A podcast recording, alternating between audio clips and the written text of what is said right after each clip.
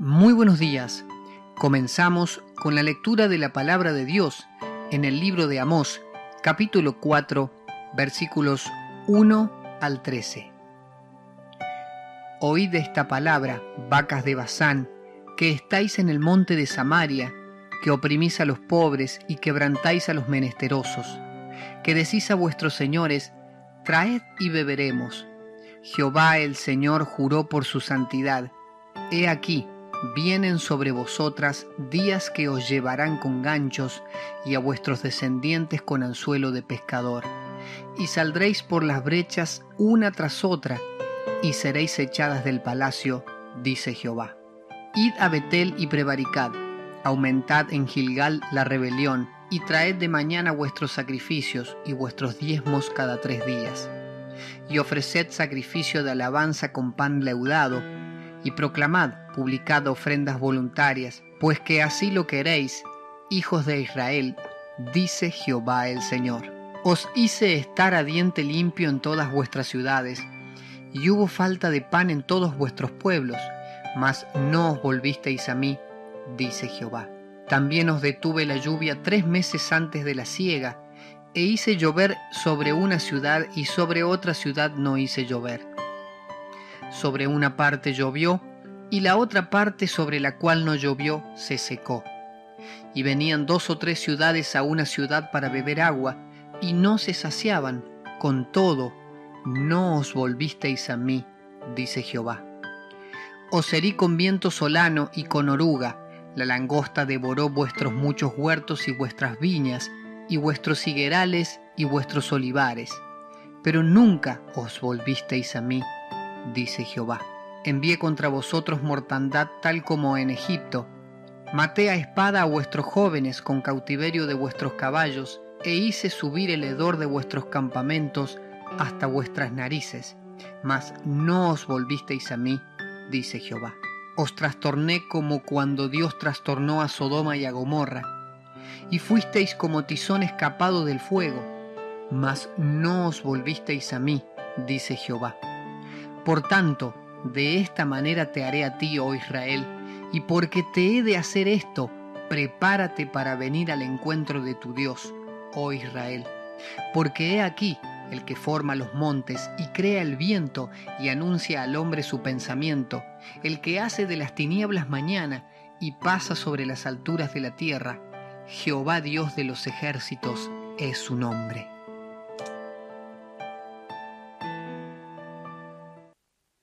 Muy buenos días para todos, bienvenidos hermanos. Es un gusto una vez más en esta mañana poder estar juntos para compartir, reflexionar sobre la palabra del Señor que venimos estudiando hace varios domingos.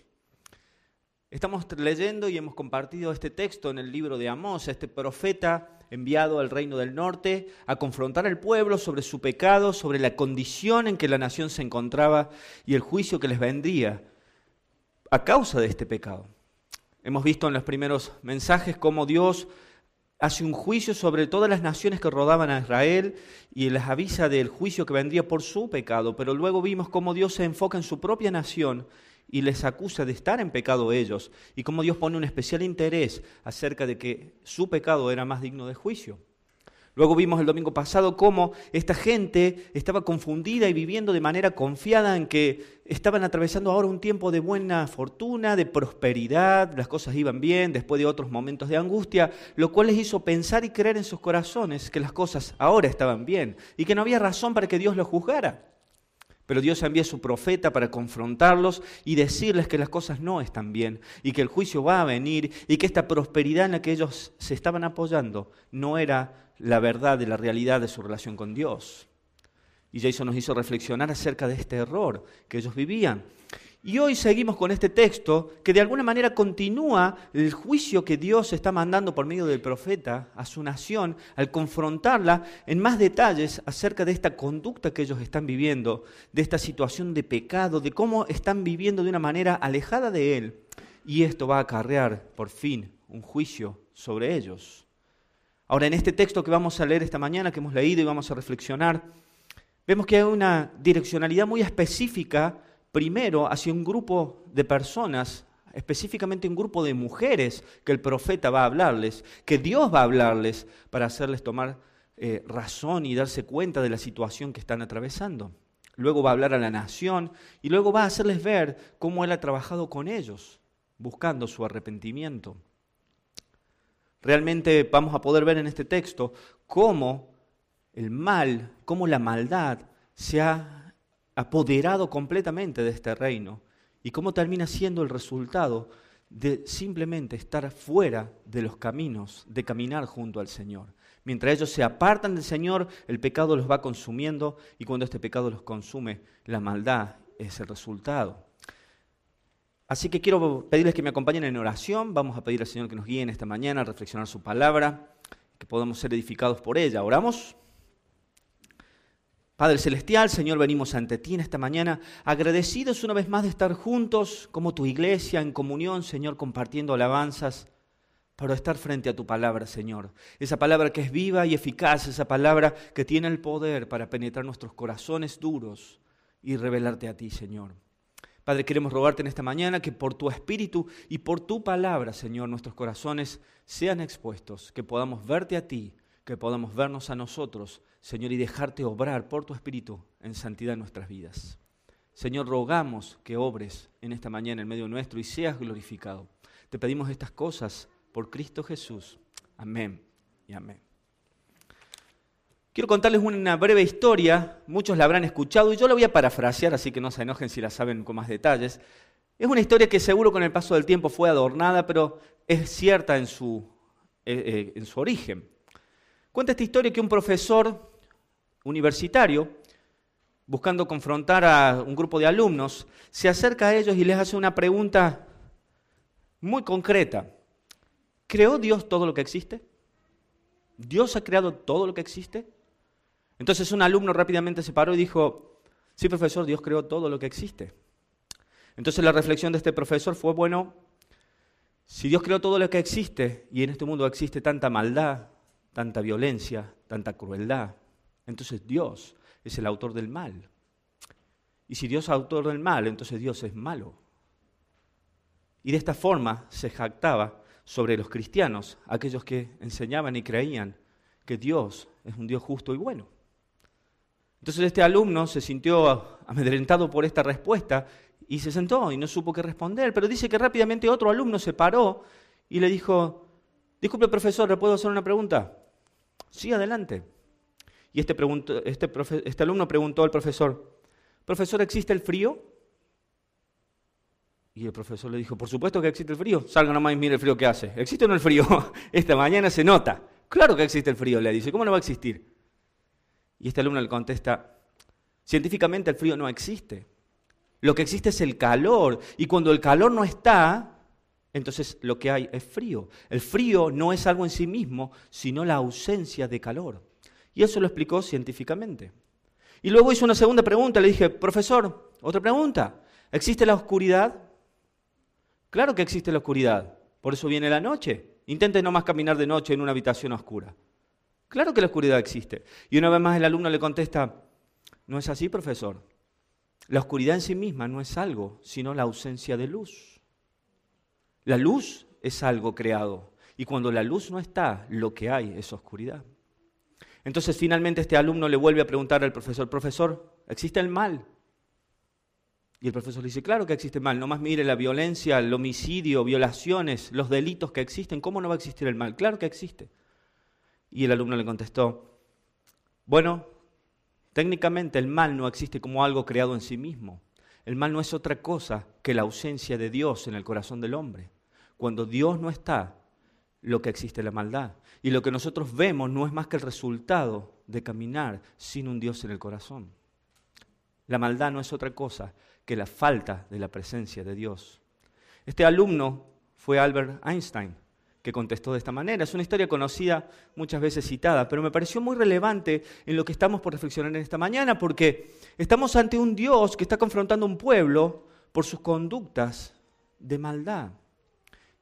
Y lo que Dios le quiere hacer ver, que lo que ellos están atravesando no es otra cosa que haber caminado separados de Él. Y que los que les va a venir, estas consecuencias de este caminar fuera de Él son el resultado de haberse apartado de Dios.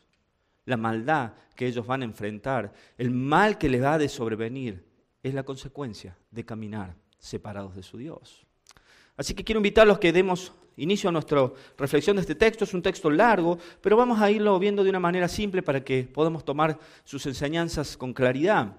Este texto empieza en el capítulo 4, versículo 1. Dios se dirige a un grupo específico de personas. Ha venido hablando a los ricos y a los que están en palacios, pero ahora va a tomar un grupo de personas que son específicamente un grupo de mujeres, un grupo de mujeres que tenían una muy buena posición económica, vivían muy bien, ¿cierto? Y vivían en un lugar muy especial. Y Dios se dirige ahora a ellas. Este es un mensaje para las mujeres de esta región. Y dice en el versículo 1, oíd esta palabra, vacas de Bazán, que estáis en el monte de Samaria, que oprimís a los pobres y quebrantáis a los menesterosos, que decís a vuestros señores, traed y beberemos. Este texto se refiere específicamente a un grupo de personas que Dios les dirige de esta manera. El profeta les habla de esta manera, vacas de Bazán. Y no es que esto sea un insulto simplemente violento contra ellas. Lo que está haciendo ver el, profeta es que ellas son personas comparables a estas vacas que eran criadas en la región de Basán. Basán era una región al norte de Israel. Era famosa y conocida en ese tiempo por tener pastos muy buenos para el ganado. Entonces lo que hacían las naciones era llevar el ganado a esa región para que comieran y se engordaran. Entonces de repente uno toma, eh, toma esta analogía, esta idea y le dice, ustedes son comparables a estas vacas engordadas, a estas vacas que son llevadas a un lugar de prosperidad y solo están ahí disfrutando del bienestar y la prosperidad y engordando y no preocupados de nada más. Es una comparación muy fuerte lo que hace el profeta contra ellas. Les dice, ustedes son semejantes a estas vacas de Bazán, vacas engordadas que están simplemente comiendo y disfrutando, ¿cierto? Y el monte de Samaria, donde ellos habitan, era otro lugar muy, muy particular. Y él destaca esto porque el monte de Samaria era ese lugar donde se había determinado que se iba a llevar adoración a Dios. Era un lugar santo, como si habláramos en el reino de Judá de Jerusalén, la ciudad donde habitaría la alabanza a Dios en forma específica. Si ustedes recuerdan el diálogo de Jesús con la mujer samaritana, la mujer se le acerca a Jesús y dice, ¿dónde hay que adorar? Porque nuestro pueblo dice que en este monte, en Samaria, pero los judíos, ustedes dicen que en Jerusalén, ¿cuál es el lugar? Así de sagrado era para ellos este lugar, el monte de Samaria. Y aquí están estas mujeres, viviendo en este lugar y viviendo de una manera ostentosa, viviendo de una manera que en particular el profeta quiere destacar como muy eh, inapropiada. Mire que dice que ellas oprimen al pobre y quebrantan al menesteroso. No solo que ellas vivían bien y vivían saciadas, sino que además su conducta moral, su conducta social con los demás era de oprimir al débil, oprimir al pobre, aquel que no tiene nada, el menesteroso, el que no tiene ni aún para comer. Abusaban de esta gente, los oprimían, los quebrantaban.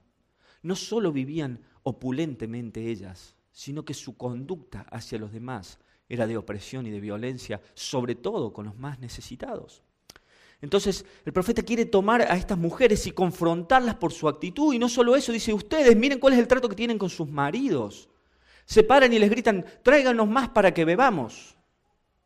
Tráiganos de beber. Hay toda una conducta que estas mujeres tienen que el profeta ha salido a confrontar de manera específica se ha tomado el trabajo de decir, esta conducta en estas mujeres es absolutamente inapropiada. Oprimen al pobre, son violentas con sus maridos que les traigan.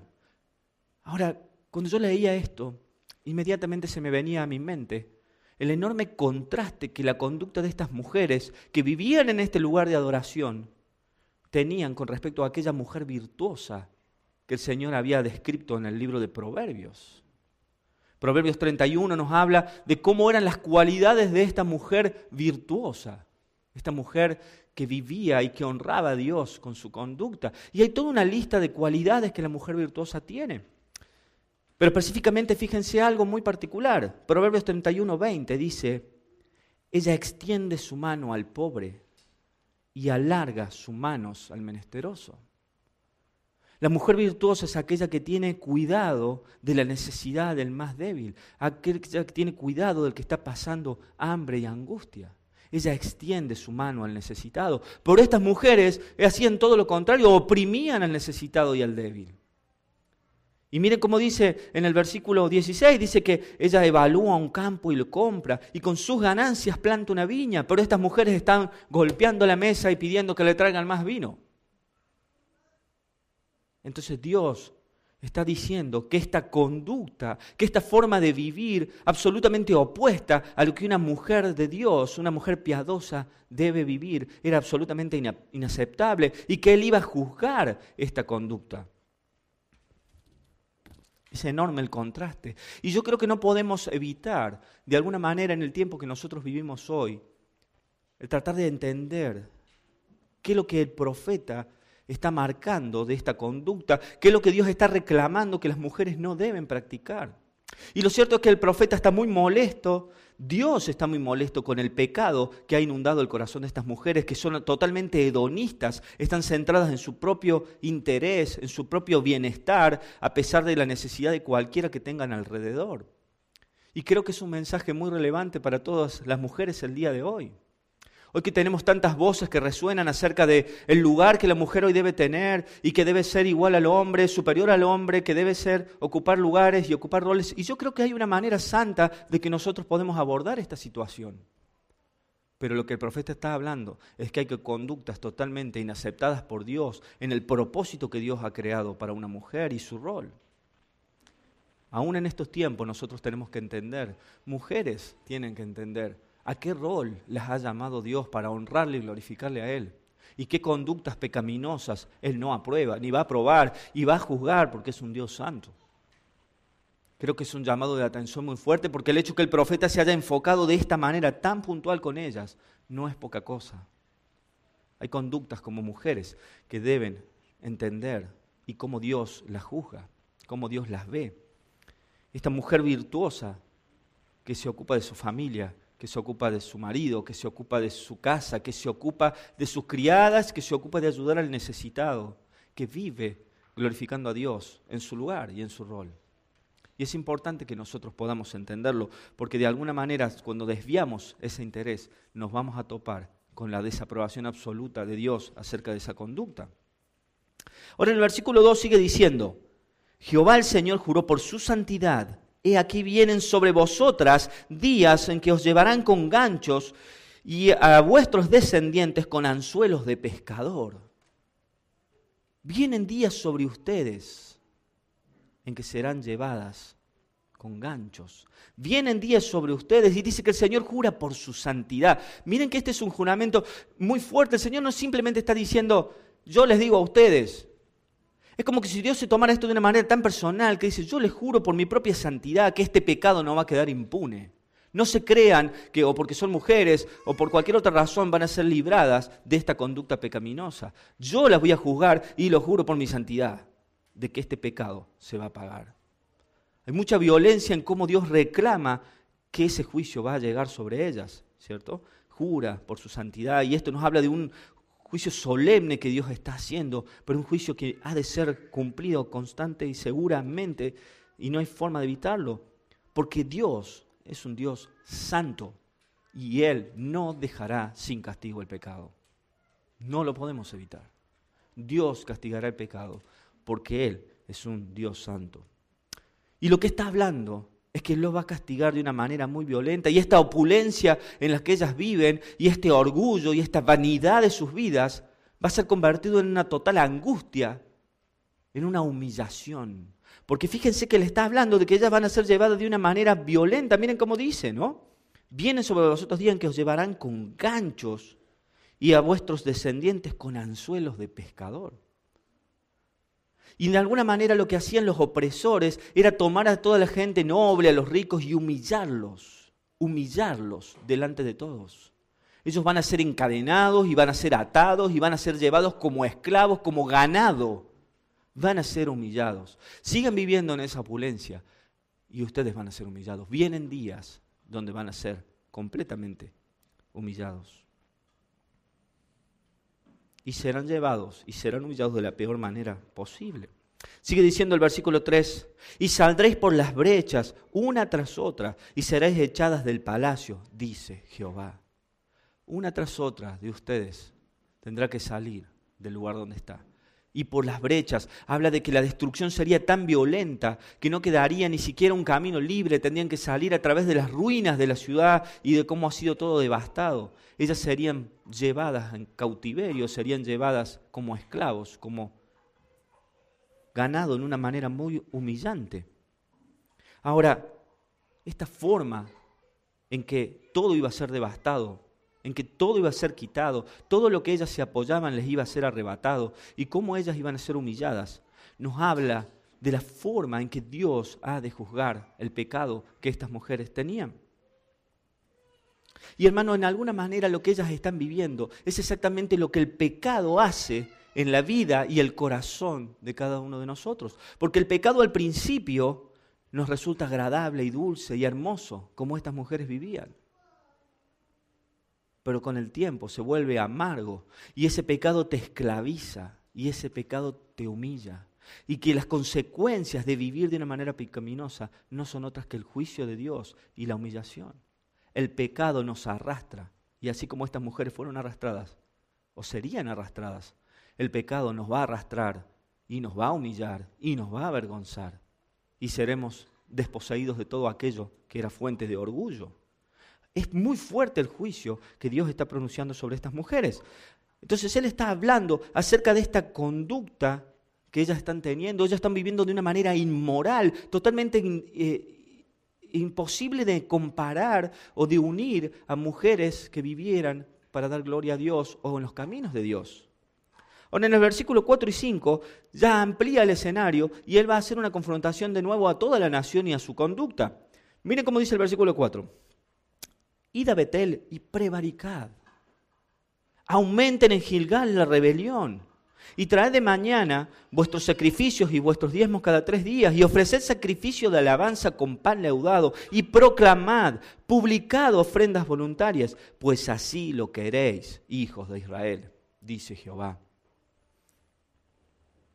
Dios ha juzgado la conducta inmoral que ellas tenían. Y ahora lo que Dios está juzgando es la práctica absolutamente vacía de la religiosidad que había en sus corazones.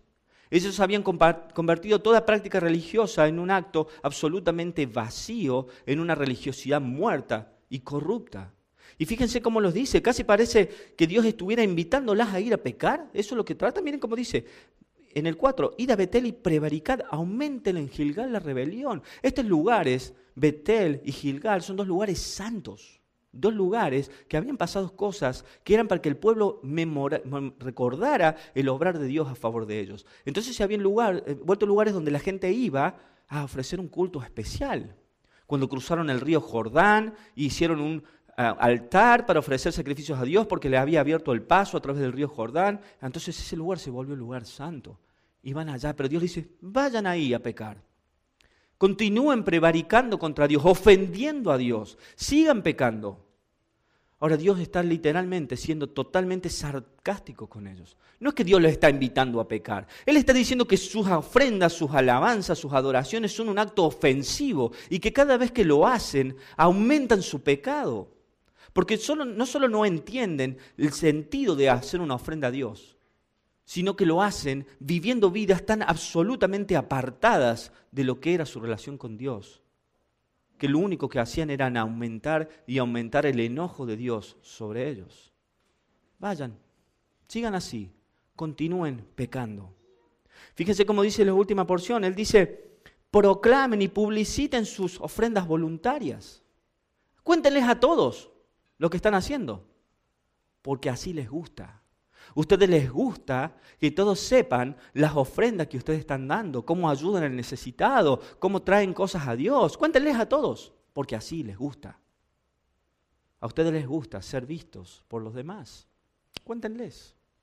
Lo que está diciendo Dios es que su religiosidad es absolutamente vacía, vana y muerta, que no tiene ningún propósito y lo único que hace es aumentar el enojo de un Dios santo contra un pueblo que no solo no entiende, sino que ensucia el nombre de Dios al dar una ofrenda y una alabanza de este tipo.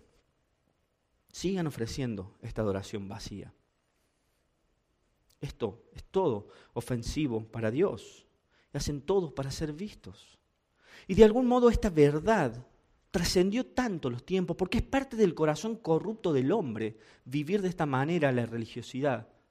Que Jesús tiene que confrontar esta situación en su tiempo con los fariseos. Mire cómo dice Jesús en Mateo 6.1.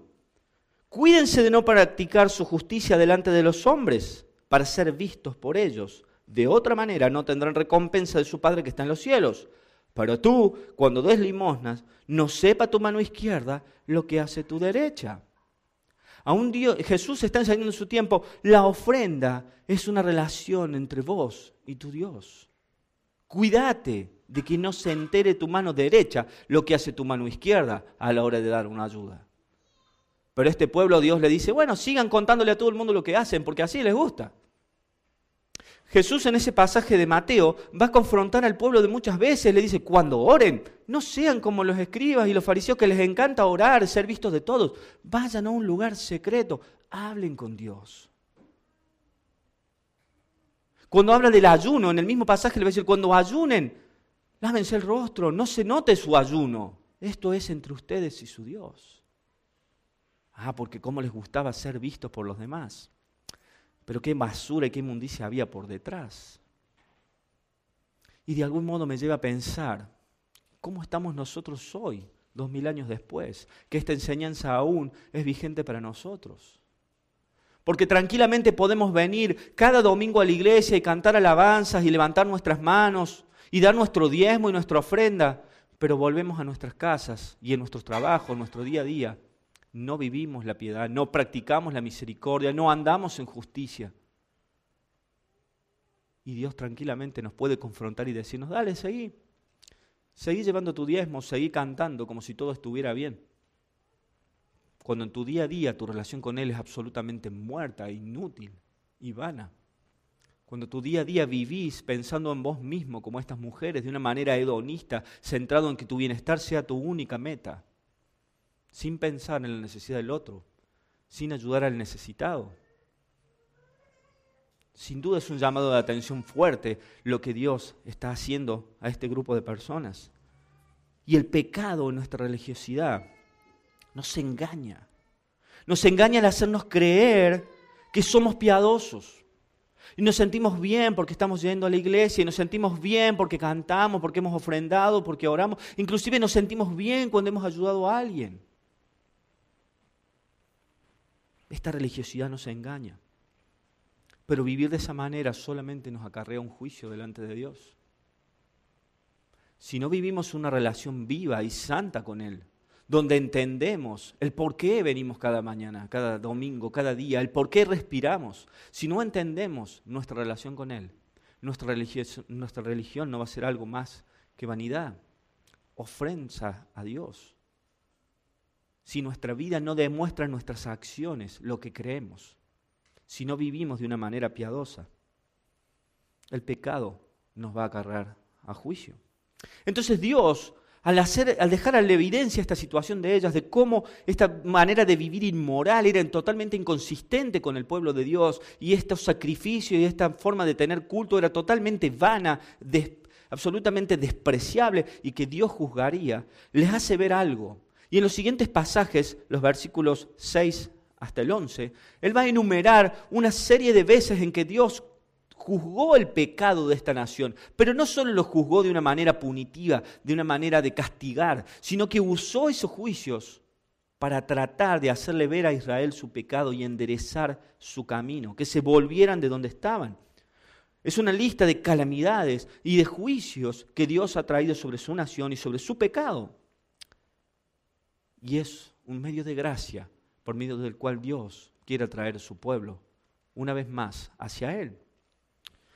Y empieza diciendo en el versículo 6, les di un diente limpio, falta de pan. Él está diciendo, le mandé tanto hambre que ni siquiera tenían con qué ensuciarse los dientes. Porque ellos sabían que la provisión de su pan venía de la mano de Dios. Ellos eran un pueblo que conocía un pacto con un Dios eterno. Ese Dios que los llamó a su encuentro en el monte de Sinaí, les puso un pacto adelante, les dijo, mientras ustedes caminen en mi palabra, en mis mandamientos, yo les bendeciré y yo les guiaré y yo les proveeré y yo los guardaré de sus enemigos, yo seré su guardador. Pero si ustedes se apartan de mi pacto, yo me apartaré de ustedes. Y lo que termina pasando no es otra cosa que el resultado de caminar sin Dios. No solo el juicio de parte de Dios, sino las calamidades que vienen como consecuencia de eso. Yo les di hambre. Y ese hambre se los di como un castigo, pero ese hambre se los di para que ustedes me buscaran. Y ustedes no se volvieron a mí, dice el versículo 6. Mas no os volviste a mí, declara el Señor. Él buscaba con cada uno de estos juicios que su pueblo levantara sus ojos, viera su situación y volviera a aquel que era la provisión y la fuente de todo bien. Los hice estar sin agua para sus cosechas y sin agua para beber. No llovía, las ciudades se secaban, había escasez de agua y tenían que ir de una ciudad a otra, buscando agua. Y Dios esperaba que esto sirviera para que el pueblo le buscara a Él. Y Él dice, y no, se volvieron a mí. Versículo 9, les envié plagas sobre sus cosechas y no se volvieron a mí. No me buscaron. Versículo 10, les envié mortandad, guerra, pérdidas, plagas como las que le había mandado a Egipto, plagas que le hicieran entender que lo que ellos atravesaran era un juicio de Dios. Así como Dios había juzgado a la nación de Egipto, ellos pudieran entender la relación entre estas plagas. Hey, esto es lo mismo que le pasó a ellos, algo estaremos haciendo mal. Pero no se volvieron a mí, dice el Señor. Y finalmente, dice Dios en el 11, los juzgué y los destruí y los rescaté como un tizón arrebatado del fuego. Como a Sodoma y Gomorra los juzgué. Pero aún así, por su misericordia, los rescató y los preservó por amor a ellos. Y no se volvieron a mí, dice el Señor. Entonces Dios le hace ver una y otra vez cómo Él intentó que su pueblo viera su pecado, que su pueblo viera su mal caminar y le buscara de una manera santa. Hermanos, Dios no está extorsionando a esta nación diciéndole, es conmigo, no es nada, y los destruye. Vengan conmigo para que les vaya bien. No está siendo extorsivo. Dios quiere tener una relación con su pueblo con el cual Él estableció un pacto, con el pueblo que dijo, tú serás mi pueblo y yo seré tu Dios. El pueblo que dijo, tú serás para mí mi pueblo precioso sobre la tierra. Sobre ti ha de habitar mi nombre. Y este pueblo se ha apartado de su Dios. Y Dios quiere que este pueblo vuelva a gozar de su bendición una vez más. Dios no solo ha juzgado en esto su pecado, lo cual era totalmente habilitado para hacer porque Él es el Dios eterno, el Dios creador, el Dios dueño de absolutamente todo y un Dios santo que ha jurado por su santidad que el pecado no quedará impune, sino que también este es un medio de gracia que Dios da al pueblo para que ellos se puedan volver una vez más a los brazos de su Salvador. Todas las cosas malas que Dios envió a su nación eran por un bien para ellos. ¿Cómo nos cuesta ver cuando nos toca atravesar cosas malas el bien que Dios pudiera estar haciendo en nosotros? Es fácil para nosotros tratar de hacer un puente directo y pensar que toda la calamidad es simplemente un juicio o un castigo de lo que hemos estado haciendo mal, pero tenemos que entender que sin duda Dios está obrando para que nosotros podamos buscarle y volvernos a Él. Dios desea relacionarse con su pueblo, que su pueblo le busque de corazón y se acerque a Él. Todo lo malo que Dios trae busca un bien para su pueblo. Y si no piensen en esto, Cristo vino a este mundo y recibió una enorme maldad sobre sus hombros. Él fue acusado, perseguido, injuriado, denunciado, azotado, muerto de manera injusta. Miren toda la maldad que cayó sobre él. Pero esa maldad cayó por el mayor bien para la humanidad. Que vos y yo no tuviéramos que enfrentar las consecuencias de nuestro pecado. Nuestro pecado fue cargado sobre Él y nuestro mal cayó sobre Él para que nosotros recibiéramos el bien. Pero este mal ocurrió por un enorme bien que su pueblo fuera rescatado como ese tizón que fue arrebatado del fuego en la destrucción. Por su gracia fuéramos arrebatados del castigo. Hermanos, esto sin duda nos tiene que hacer reflexionar en cómo es nuestro caminar día a día, en cómo vivimos, en cómo nos movemos, en qué formas Dios está usando para traernos de nuestro mal caminar a su presencia. ¿Qué medios de gracia Él está usando? Y de algún modo la disciplina bíblica que nosotros practicamos como iglesia, como leíamos o escuchábamos el domingo pasado, que de ninguna forma la disciplina parece algo lindo cuando se practica, ¿no?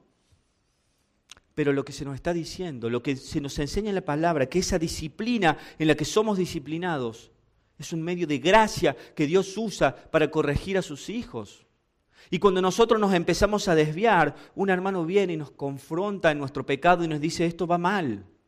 Y si nosotros no nos volvemos de nuestro camino, finalmente lo que ocurre es que entramos en un proceso disciplinario donde hasta podemos ser llegados a ser excluidos de la comunión para que empezamos a entender la gracia que hemos perdido al no poder gozar más de la comunión con los hermanos, de la oración comunitaria, de la enseñanza de su palabra. Empezamos a perder por esa disciplina toda esa gracia que recibíamos, pero es un medio de gracia que Dios usa con su pueblo, para que se arrepientan, para que puedan ver el costo de su pecado y a dónde los lleva, lo que tienen que perder. Dios no los está extorsionando, les está enseñando, les está mostrando el camino correcto, como nos desafía hoy a nosotros. No debemos menospreciar la disciplina del Señor, porque es un medio de gracia para traer nuestras vidas de nuevo hacia Él. Ahora, en el tercer punto, lo que va a hacer Dios ahora es avisarle a su pueblo que Él va a juzgar de nuevo su pecado. Miren cómo dice el versículo 12. Por tanto, de esta manera te haré a ti, oh Israel, y porque te he de hacer esto, prepárate para venir al encuentro de tu Dios, oh Israel. Porque intenté e intenté de que te volvieras de tu pecado y como no te volviste, una vez más yo te he de juzgar, le dice Dios. Así que prepárate para venir al encuentro de tu Dios. Y la verdad es que cuando leemos esto, sin duda es un pasaje de muchísimo poder, la forma en que Dios está hablando. Dios juzgará de nuevo, así que prepárense para salir a su encuentro. Estén preparados, estén preparados porque el encuentro con Dios viene. Y cuando yo veía esto decía, bueno, ¿de qué forma Dios está llamando a este pueblo? Y de alguna manera Él puede decir, bueno, que tal vez es un llamado al arrepentimiento. Y ciertamente lo es. Porque nos ha enseñado que una y otra vez les ha mostrado cómo estos juicios fueron para que se arrepintieran. Entonces, de alguna manera Dios le dice, miren todo lo que hice para que ustedes se vuelvan de su camino. Una vez más esto viene, arrepiéntanse, estén listos. Esto tal vez es un llamado al arrepentimiento. Y ciertamente lo es. Es un llamado al arrepentimiento del pueblo. Que miren lo que fue en el pasado para que ellos no vuelvan a caer ahí, que se arrepientan. Que no dejen pasar otra vez la oportunidad de arrepentirse y volverse a Él. Es una enseñanza muy clara, pero tal vez es una declaración del juicio inevitable que ha de venir delante de un Dios santo. Y ciertamente lo es también es una referencia a ese juicio que ha de venir. Porque esta nación fue llevada a cautiverio y fue oprimida y fueron muchos muertos y ya nunca volvieron como una nación, solo unos pocos regresaron. Hubo muchas personas que después de los juicios de Dios ya no vieron la luz del día y fueron directamente a enfrentarse cara a cara con un Dios santo que había de juzgar sus vidas. Así que sin duda también es una referencia al tiempo en que Dios ha de juzgar su rebelión y su pecado ellos han de encontrarse de una u otra forma cara a cara con el Dios vivo y verdadero. Mire cómo dice nuestro último versículo, el versículo 13, porque he aquí el que forma los montes y crea el viento y anuncia al hombre su pensamiento, el que hace de las tinieblas mañana y pasa sobre las alturas de la tierra, Jehová de los ejércitos, es su nombre. Ustedes se van a encontrar una vez más cara a cara con el Señor de los cielos, el Rey de la eterno del cielo y de la tierra, el que creó este universo, el que de las tinieblas hace la luz, el que entiende el pensamiento y lo más oscuro de sus corazones. ustedes lo han de ver cara a cara. Ese que conoce hasta lo más profundo de nosotros. Ese es el que vamos a enfrentar. Y ese es el que me está diciendo, prepárate para venir al encuentro de tu Dios. Y yo me pregunto, ¿estamos preparados para ir al encuentro de nuestro Dios? Nosotros, su pueblo, sus hijos, ¿estamos preparados para ir al encuentro con Él? Porque esta nación ciertamente creía que estaba preparada, pero no estaba ni cerca. Prepárate para ir al encuentro de tu Dios. Este pasaje nos llama a reflexionar sobre cómo es nuestra adoración como pueblo de Dios. ¿Qué clase de adoración real vivimos? Porque Él ha confrontado esta frivolidad de la vida, esta inconsistencia en sus conductas y su declaración de fe. Y esta religiosidad absolutamente muerta y desconectada de un Dios santo. Nos llama a reflexionar cómo estamos viviendo la misericordia y la verdadera adoración con Dios. Porque si somos su pueblo y somos sus hijos, Él nos llama a vivir una verdadera adoración. Él quiere ver adoradores que le adoren en espíritu y en verdad, como le contesta Jesús a la mujer samaritana ya en Juan 4:23. Mas la hora viene y ahora es cuando los verdaderos adoradores adorarán al Padre en espíritu y en verdad. Porque también el Padre tales adoradores busca que le adoren. El Señor quiere de su pueblo una relación de adoración verdadera. Él no quiere más ofrendas vanas y vacías en ningún lugar sagrado. Él quiere hombres y mujeres que vivan una relación santa con Él y que caminen en santidad todos los días de su vida para glorificarle. Él quiere un pueblo que dé honra a su nombre. Dios espera que sus hijos tengan una adoración sincera, basada en una visión correcta de Dios y reflejada en una vida de santidad y relación con Él. Sin duda es una advertencia para nosotros esta gran palabra que el Señor dice, estate preparado para salir al encuentro de tu Dios. Entonces, en, alguna manera lo que Dios está diciendo es que nosotros debemos presentarnos delante de Él como un obrero aprobado. Cuando el Señor nos llame a su presencia, ser hallados en Él, como un obrero aprobado que no tiene de qué avergonzarse, que hemos caminado en integridad. Pero a la vez hay una realidad. No hay forma que yo viviendo en mi carne pueda vivir una vida suficientemente santa en la cual yo no cargue con un juicio de Dios sobre mis espaldas. Por eso Pablo dice, yo quiero presentarme en Él, no hallando no en mi propia justicia, sino ser hallado en su justicia por medio de Jesús. ¿Estás preparado para encontrarte con Él? ¿Cómo nos preparamos para encontrarnos con Él?